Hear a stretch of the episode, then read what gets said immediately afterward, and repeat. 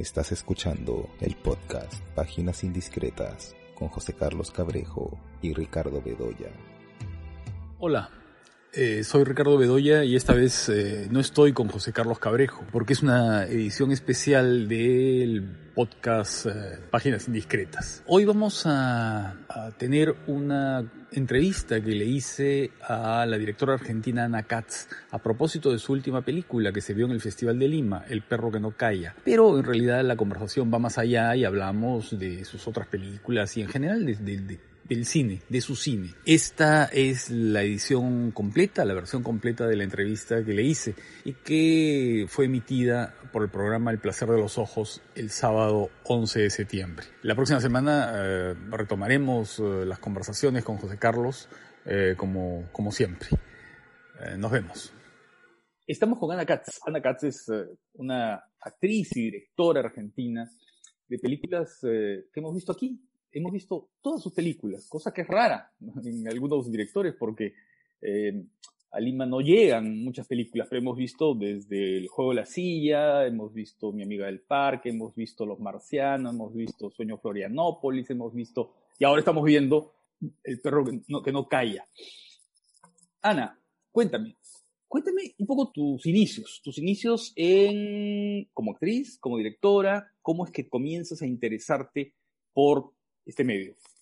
Eh, la verdad es que, primero, hola, ¿cómo estás? Y, y, gracias, y gracias por conversar conmigo y por darme ese lugar tan precioso y solo disperso nuestra conversación para decir que es cierto que a Perú han llegado todas mis películas y para mí también eso es curioso, no lo tomo como algo natural porque no lo es y lo agradezco mucho, de verdad mucho.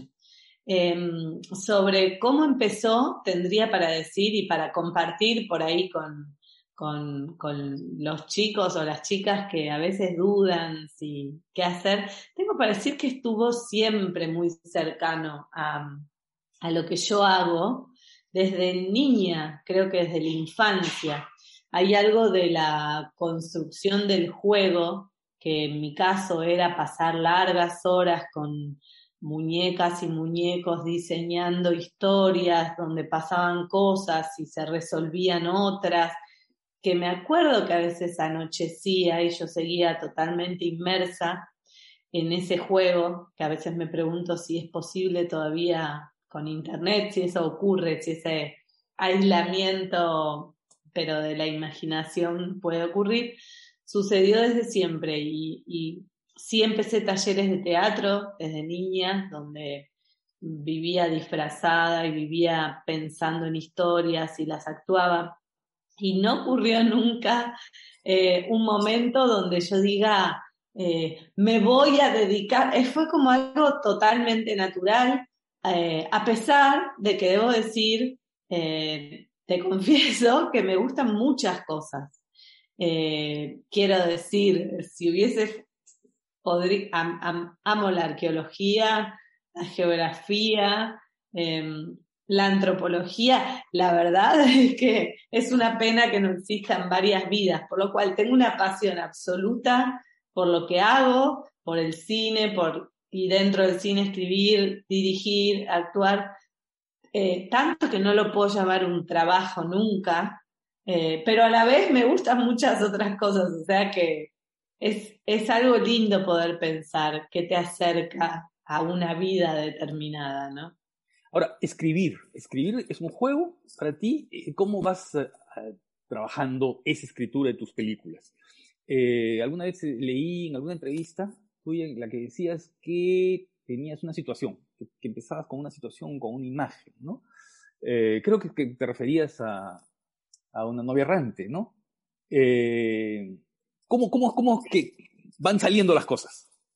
Sí, eh, creo que, que, no es siempre de la misma manera en mi caso. Eh, tenés razón lo que decís. En el caso de una novia errante aparecía la, la imagen de cómo se suele decir, como la, imagen era la mujer que se transforma en monstruo, con todo el atractivo que eso tenía para mí.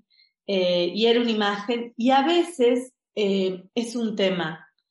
es una idea y no es una imagen, y a veces puede ser también una frase.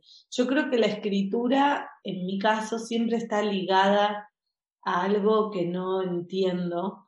Eh, cada vez me queda más clara esa sensación de como en ET, esos confites en, en el bosque oscuro, esos confites que te van guiando por un camino que no siempre te conduce a, a, ET, a veces no te conduce a nada, pero sí creo que tal vez es lo que engloba y lo que enmarca toda la actividad de esa escritura, porque creo que en la actuación y también en la dirección hay algo de fondo que a mí me importa mucho y por eso tal vez ni siquiera lo vivo como un trabajo, es como la sensación de de que hay un tema que intento desentrañar, que intento desmenuzar, porque no lo tengo atrapado, no lo tengo atrapado para nada.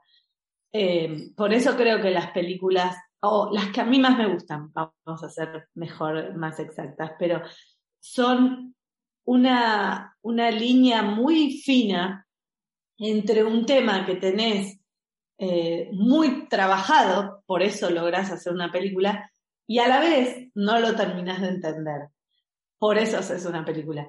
Creo que cuando uno llega a un proyecto ya habiéndolo atravesado todo, ya habiendo comprendido todo y viene a compartir nada más conclusiones, hay algo que no está. Eh, tal vez es un dolor o tal vez es una pregunta, pero es maravilloso que en el arte pueda subsistir algo inquietante, algo que no tiene razón. Y eso es la escritura para mí. Ese es el run run de la escritura. Por eso es tan potente la literatura para mí como, como arte. Ahora, eso que tú dices, la escritura, es decir, tú te vas aclarando las cosas o vas dejando la ambigüedad y la oscuridad de algunas cosas en la escritura. Pero luego en el rodaje, ¿qué otras cosas ocurren que te ponen frente a algo que no queda totalmente explicado, qué aportan los actores, qué aporta el entorno, qué aporta el escenario, qué aporta el lugar, el clima. Has eh, trabajado con películas en exteriores, ¿no es cierto? Eh, ¿Qué aporta todo eso?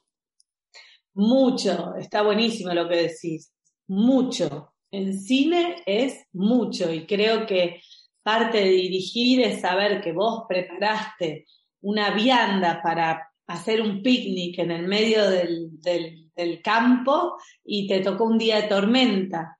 Y esa vianda la vas a tener que usar igual, pero no hay dónde entrar, digamos, eh, nada más eh, distinta siempre la realidad de, de, lo que vos traes con tu guion. Pero eso, lejos de ser algo desagradable, yo creo que puede vivirse como, como un arribo fantástico, porque eso que ya no es así es porque hay otra gente. Entonces, eso que ya no es, es porque a otros se le ocurrieron ideas, es porque iba a haber viento y no hay, es porque aparecen actores que, que ese día vivieron algo importante y así llegan al set. Eh, y eso a mí eh, me fascina. Eh, cada vez más me fascina encima, como que cada vez más me da pena concentrarme con lo mío cuando de afuera eh, me dan claras muestras de que está pasando otra cosa. Eh, o, de nuevo, creo que hay un equilibrio. Eh, mira, te soy sincera, a veces cada vez más me pasa. Yo trabajo con personas que admiro profundamente. Directores de fotografía, directoras, directores, directoras de fotografía, de arte, sonidistas, vamos siendo más grandes y son maravillosos, o sea, de verdad, admiro profundamente, me quedo mirándolos y a veces digo, ¿para qué estoy realmente? O sea, me agarro una duda real, digo, están haciendo demasiado bien todo. Eh, y me acuerdo para qué estoy cuando de repente veo que hay muchas eh, músicas y alguien, quien sea, tiene que decidir cuál cómo se van a combinar. Eh, y bueno, ahí me doy cuenta que tenía una razón de estar ahí y, la pongo en marcha y me encanta hacerlo. Eh, es como una especie de regulación de músicas bellas, tengo, tengo que decirlo porque es real, por lo cual es un trabajo muy colectivo el cine. Es muy profundamente colectivo, con las personas y con el entorno también. Y, creo que la, la, gracia y la profundidad más grande se encuentra en equipo. Es imposible en soledad. Pero es cierto, y no desmerezco en eso la figura de, de un director o una directora, hay una razón de ser de esa mirada que condensa y que dice, es esto, porque en el fondo estás persiguiendo algo, esos confites. Esos confites los conoces vos. Eh, entonces, el set en cine es algo que para mí es eh, muy inquietante y es hermoso porque te, te discute todo lo que venías armando. Y eso está buenísimo. Truffaut decía, ¿no? Yo filmo contra el guion y edito contra el rodaje, ¿no? Contra lo rodado. Eh, ¿Hay algo de eso o no? Eh, yo creo que en montaje aparece el guion también. Discutís con el guion, discutís con... Creo que hay un diálogo constante de esas partes. Claramente son tres instancias vitales del, del, del cine, el audiovisual, que son muy fuertes, muy nítidas, ¿no? La escritura, el rodaje y el guion pero no los separaría de esa tanto, porque creo que en, que, en el rodaje se escribe nuevamente y que en el montaje se escribe nuevamente. Creo que en el montaje hay un gran trabajo de guion. Eh, porque bueno, porque de nuevo, salvo que uno quiera cerrar los ojos muy fuertemente, pasan cosas que vos no ves porque no estás sola, eh, por suerte. Entonces, eh, todo lo que uno diga, sí, cuenta esto, sí, cuenta esto, pero no lo estoy viendo. O sea, estoy viendo la escena y lo que vos me decís que es, no es porque no lo veo. Entonces, em, la subjetividad tiene un, poder muy fuerte y a la vez podés transformar cosas que, a veces me siento tan manipuladora porque con una idea que, iba para un lado, haces otra cosa y vas para el otro y parece que es para el otro. Entonces, también haces uso de esa manipulación que en cine no pasa nada y está bien visto y, y está bueno y, no, y está bien y es así. Eh, el montaje es el gran momento del cine, sin duda, yo creo. Ana, eh, te voy a decir una, impresión personal que tengo con tus películas, ¿no? Y que la sentí desde, el, desde que vi la primera, desde el juego de la silla una sensación de angustia, ¿no? Hay cosas angustiosas que me van eh, ahí moviendo. Por supuesto que hay humor, ¿no? Pero siento que como que la angustia me va ganando, ¿no? Y eso me pasa, por supuesto, en Mi Amiga del Parque, que tal vez es la película que tiene esa, esa tensión, eh, pero también en otras, ¿no? Tal vez la más relajada es Sueño Floriano, Florianópolis, ¿no? Pero, eh, pero una novia errante sin duda, el juego de la silla, este, y creo que esa sensación es bien poderosa. ¿Eso cuándo aparece? ¿En qué momento? No sé, o es una impresión subjetiva mía y tú no tienes nada que ver con eso. No, no, me, me, gusta lo que decís, sí, creo que algo de eso hay. Eh, creo que, que en Sueño Florianópolis es cierto que hay otra cosa un poco distinta que es más este, eh, una deconstrucción más triste o más melancólica eh, de una de un amor, de una pareja. Em, pero, pero sí, hay como, hay como algo de eso, hay como eh, algo de un proceso vital de, de movimiento y ese movimiento, eh, ese sismo, ¿no? Como un sismo eh, que, viene con, que viene con una carga de adentro. Em, Sí, tal vez es algo que elijo y tal vez es como la manera que tengo de ir contando algunas cosas. Tú eh, dijiste hace un, momento, dijiste que te interesó en una novia errante el proceso de una mujer que se convierte en monstruo. Eh, esa monstruosidad, ¿no? ¿Con qué la asocias? ¿Con el desconcierto? ¿Con, con, con cierta impresión de encontrarte con algo que no esperabas, como pasa en una mi, amiga del parque, como pasa incluso, en, claro, en el juego de la silla, ¿no? Esa idea de ser diferente en un entorno que no esperabas, de sentirte un extraño.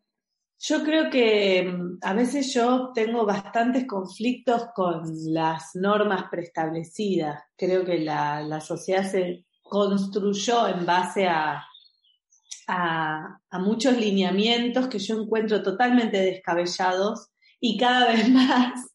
Entonces se expresa una, una cierta disconformidad y cuando hablo de una mujer que se transforma en monstruo, tal vez, mira, y desde que la filmé 2006 ahora, esos monstruos emergieron, esas mujeres monstruo en el buen sentido, esa, esa posibilidad de, de, de salir de las formas pedidas para, para que aparezca otra cosa más eh, visceral, más real, más verdadera, no, no tenía espacio y yo creo que a raíz de la revolución feminista, que, que, que es como una, realmente es una ola que a veces no puedo creer, ser contemporánea y, mirarla y formar parte, me doy cuenta que, que, que, las cosas fueron cambiando, pero yo creo que en el caso de, de, ese es qué espacio de humanidad se le da a una mujer. Poco, poco para mí.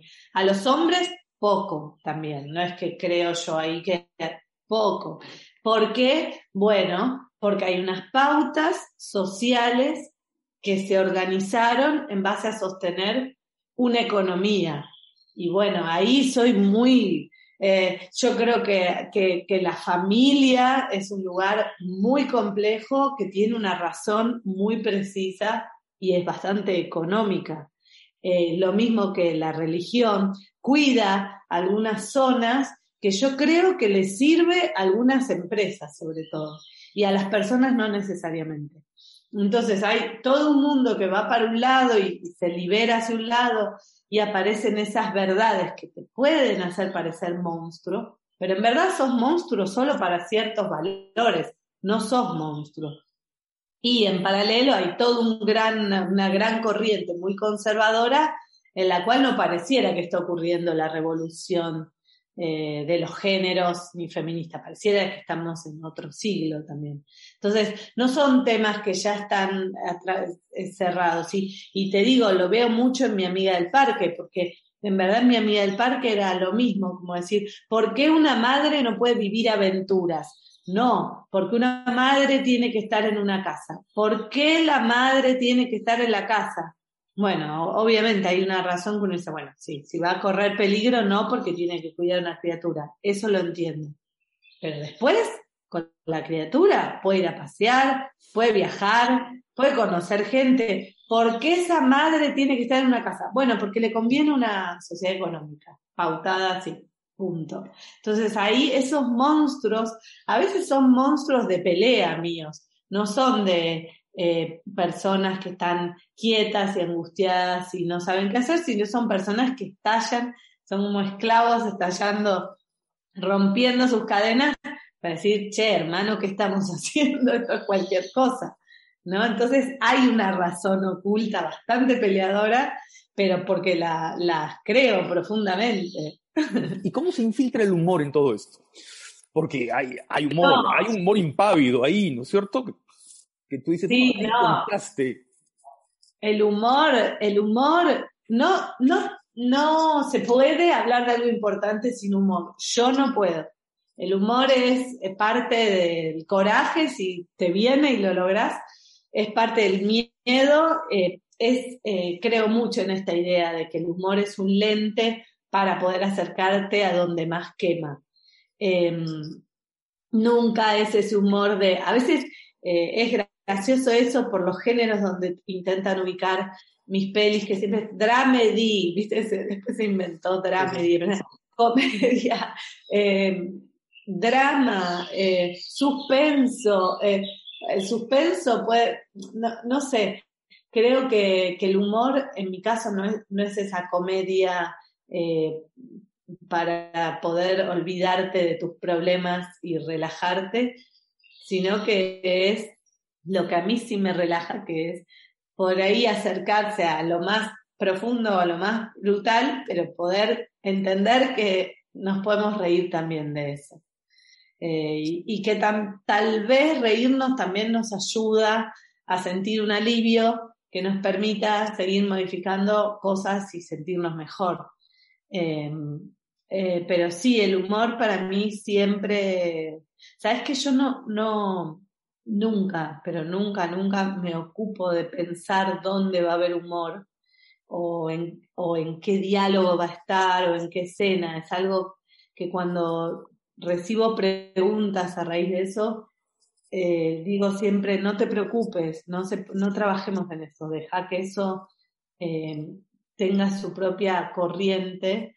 Eh, y te digo, pasa mucho que en funciones, antes de la pandemia, cuando hay funciones de cine, las risas van cambiando en su, bueno, salvo lugares que hay claramente un, efecto, pero si no, las risas son muy son muy vinculadas a una función en particular y en otra pasa otra cosa y en otra otra y de chica me pasaba más que a veces creía que cuando no se reían era que entonces no habían conectado mucho y a veces por ahí salían del cine de una función silenciosa y me decían qué gracioso y a veces eh, salían de una función de carcajadas y me decían qué angustiante. Entonces, eh, creo que ahí hay como si fuese hablando de sismos hay, y de geografía. Hay movimientos que pasan por abajo y que no necesariamente están vinculados con la expresión más directa eh, de esos movimientos. Sí. En tu película más reciente, perro que no calla, hay un, hay varias cosas nuevas, ¿no? Eh, bueno, digamos, el blanco y negro. El blanco y negro es una elección. Em, yo diría eso, ¿no? Y pero hay un clima, tal vez, hay una especie de, de, como de, no sé, de, de frontera que, que, que es esta cosa que va hacia lo fantástico, ¿no? Hacia un clima de una extrañeza particular. Eh, tal vez el hecho de que tengan esos cascos de plástico y eso. Bueno, y además eh, trabajaste con tu hermano, que ya lo habías hecho antes, ¿no? Sí, y lo estoy haciendo. ¿no? Sí. No, el guion de esta peli no, pero está en el guion a través de él mismo actuando en esta película. Claro, él es el actor, ¿no? Sí, es el protagonista del Perro Calla, mi hermano, y escribo con él guiones y, estoy feliz de que haya actuado en esta película. Eh, es blanco y negro y es cierto que tiene un color que terminó siendo muy familiar a la pandemia, la película, aunque fue pensada antes, pero sí creo que contiene la película una sensación de un mundo que está escuchando poco o algo de eso, como un mundo un poco más que de más que de poca escucha, un poco enajenado de su propia realidad. Eh, siempre hubo, siempre fue imposible el mundo. Pero creo lo que es particular ahora es creo como una sensación de que, de que ni, como de, un poco de, de, falta de conexión o algo así, como de un ruido que no, ni siquiera está claro cómo nombrar lo que pasa, algo de eso. Em, contaba el otro día una experiencia que viví con mi hija que la acompañaba a estudiar un poco y tenía que estudiar sobre el calentamiento global y el, cambio climático y todo ese desastre. Y, es extraño mi lugar obligado de adulta que explica cómo, eh, bueno, cómo va subiendo y cómo vamos empeorando y como, como si fuese algo dado. Eh, y, y realmente pensaba, ¿cómo no entiendo? ¿Y cómo no, cómo esto es así y sigue siendo así. Es como distinto a una guerra, aunque termine siéndolo, pero es como si fuese algo natural en un punto. Entonces, el deseo de trabajar en esta película en blanco y negro y varias decisiones que, tomamos y que tomé en esta peli tenían que ver con un deseo muy profundo de apagar los ruidos de apagar un poco la demanda de, de, información y de para poder verse un poco más. ¿Viste eso que pasa cuando cortan la luz? Que perdón, que decís esto es el horror. Usamos el mismo, usamos el mismo término para decirlo. Perfecto. Eh, no, y que en un momento estás cenando con una vela y decís, ah, la estoy pasando, es lindo esto. Y te da un poco de pena cuando vuelve la luz siempre. Em, algo de la película quería intentar eso, que se corte la luz em, para por un rato acercarse un poco más en cuestiones muy, muy sensibles, pero creo bastante universales, me parece, ¿no? Ana, cambio de tema. Hacer cine en Argentina, ¿se complica? ¿Cómo es? Eh, ¿qué, ¿Cómo ves el panorama luego de la pandemia y qué está pasando ahora? Sí, eh, es re difícil, es muy, muy difícil. Es un momento de muy pocos fondos, de mucha crisis para todo el sector.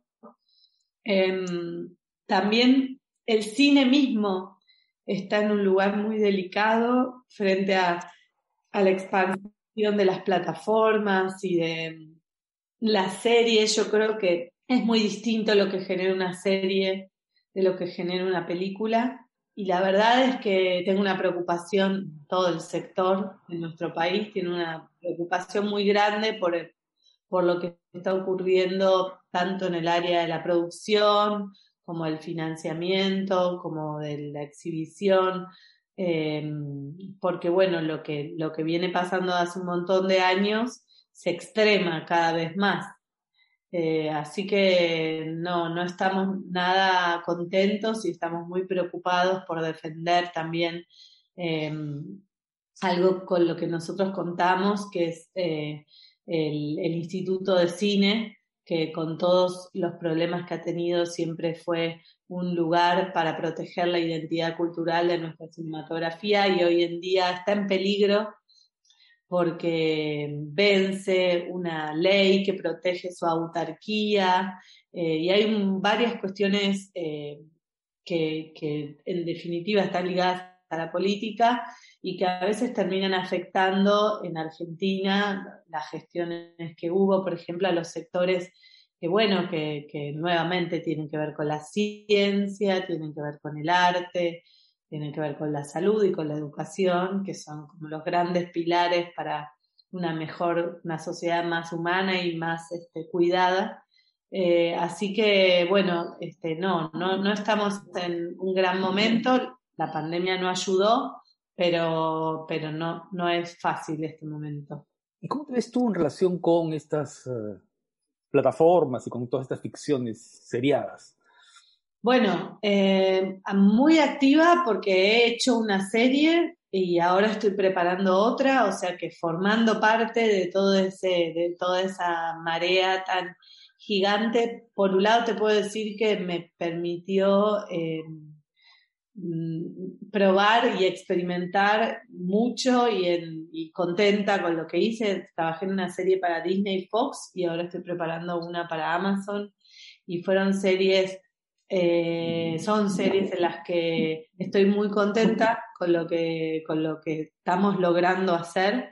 Creo que mm, hay un espacio de lo que a veces no somos tan conscientes que tenemos. Tuve esta semana fui jurado del Festival Sanfic de Chile y me encontré con películas eh, muy, muy bellas de distintos lugares del mundo, pero de Latinoamérica también. Y de Latinoamérica me encuentro a veces con películas muy bellas y que no llegamos a ver. Y por eso cada vez estoy siendo más consciente de que nuestros técnicos, nuestros actores, y, y incluyo al Perú, incluyo Brasil, a Chile, Uruguay. Hay maravillosos artistas y técnicos. Y, eso intenté en los trabajos, en las series de, potenciar, de dar espacio a que se vea todo eso que tenemos, que creo que es un patrimonio maravilloso. Por otro lado, es muy voluminoso, eh, es muy voluminoso, es muy exigente, digamos, una serie son eh, miles de capítulos y no me, lo, no me lo tomo a la ligera, entonces cada capítulo es como si fuera una película para mí y eso me parece lindo y agotador también. Eh, y, te diría que no compite nada con mis deseos de hacer una película. Es como si no, es otro lenguaje. Esta es la diferencia que dijiste, ¿no? Porque antes dijiste, no es lo mismo. No es lo mismo, no es lo mismo película que una serie. Eh, ¿Tú sientes que en las películas eh, el lenguaje es mucho más sofisticado, mucho más complejo? ¿Es más... Uh, ¿qué, es lo que, es, digamos, qué es eh, lo bueno y lo malo de esa diferencia? ¿Dónde sientes que hay fortalezas y debilidades? No, creo que depende mucho. Una película puede ser independiente, tener ideas eh, totalmente innovadoras, ideas muy conservadoras dentro del cine y también en una serie. Hay series que, que vi que son una barbaridad, que son realmente fantásticas y te impacta porque decís, wow, algo muy fuerte está pasando también a través de las series. Em, en el caso de las series específicamente relacionado con el relato y la narración, eh, existe otra estructura en donde los personajes tienen otro lugar, los guiones tienen otro lugar. Después está la cuestión comercial, a quién le estamos vendiendo, a quién le estamos mostrando esta película y esta serie. En mi camino, digamos, las películas siempre han tenido como una, un carácter sumamente, sí, la verdad, independiente. Esto hace que a veces no consiguen espacios de exhibición, eh, o consiguen espacios reducidos. Tengo mucha suerte con ustedes en Perú. Me siento admirada de ustedes. Eh, de, a veces me pregunto si fue polvos azules que hizo que ustedes sepan todo de cine, porque a nosotros no nos pasa, porque hay algo de la piratería al final que logró hacer que trasciendan las fronteras cosa que a veces yo no lo logré acá queriendo ver películas ni brasileras, lo logré recién filmando en Brasil, poder conocer qué se estaba haciendo en Brasil. Entonces, es tan difícil a veces las reglas de, esa cine, de la cinematografía internacional que hace que, eh, bueno, yo defiendo la independencia. Entonces, si defiendo la independencia de las ideas dentro de una plataforma y me da libertad, me pasó hasta ahora, no sé bien cómo y por qué, pero avanzo porque creo que es una manera también de, y con muchas facilidades de compartir y llegar a algunas ideas con personas que lo van a ver fácilmente. O sea, yo no decido cuando hago, películas que no se puedan exhibir. Eh, yo no, quiero eso. Yo quiero poder compartirlas. Entonces, inclusive a veces saltando algunos este, caminos de lo correcto. Entonces yo, sinceramente, lo que más quiero es que algunas ideas un poquito más eh, controvertidas puedan verse. Ese es como mi primer y último, este. Entonces es muy loco el camino de las series y las pelis. Es porque es lograr hacer algo más genuino y que se pueda ver. Están las dos cosas juntas. Entonces, todavía no tengo conclusiones, pero sí es súper difícil siempre en Latinoamérica poder lograr esa independencia y no morir en el intento. Eh, es como la cruzada que tenemos nosotros y histórica, ¿no? No viene de ahora. Sí, sí, sí. Muy bien, Ana, se nos pasó el tiempo. ha sido muy interesante y muchas gracias por la entrevista. Muchísimas gracias por las preguntas, un gusto y extraño mucho Perú, espero volver ni bien. Sí, Ahora sí, ahí voy. Será muy pronto, será muy pronto, Ana. Muchas gracias. Ojalá que, ojalá que sí. Muchísimas gracias, un abrazo.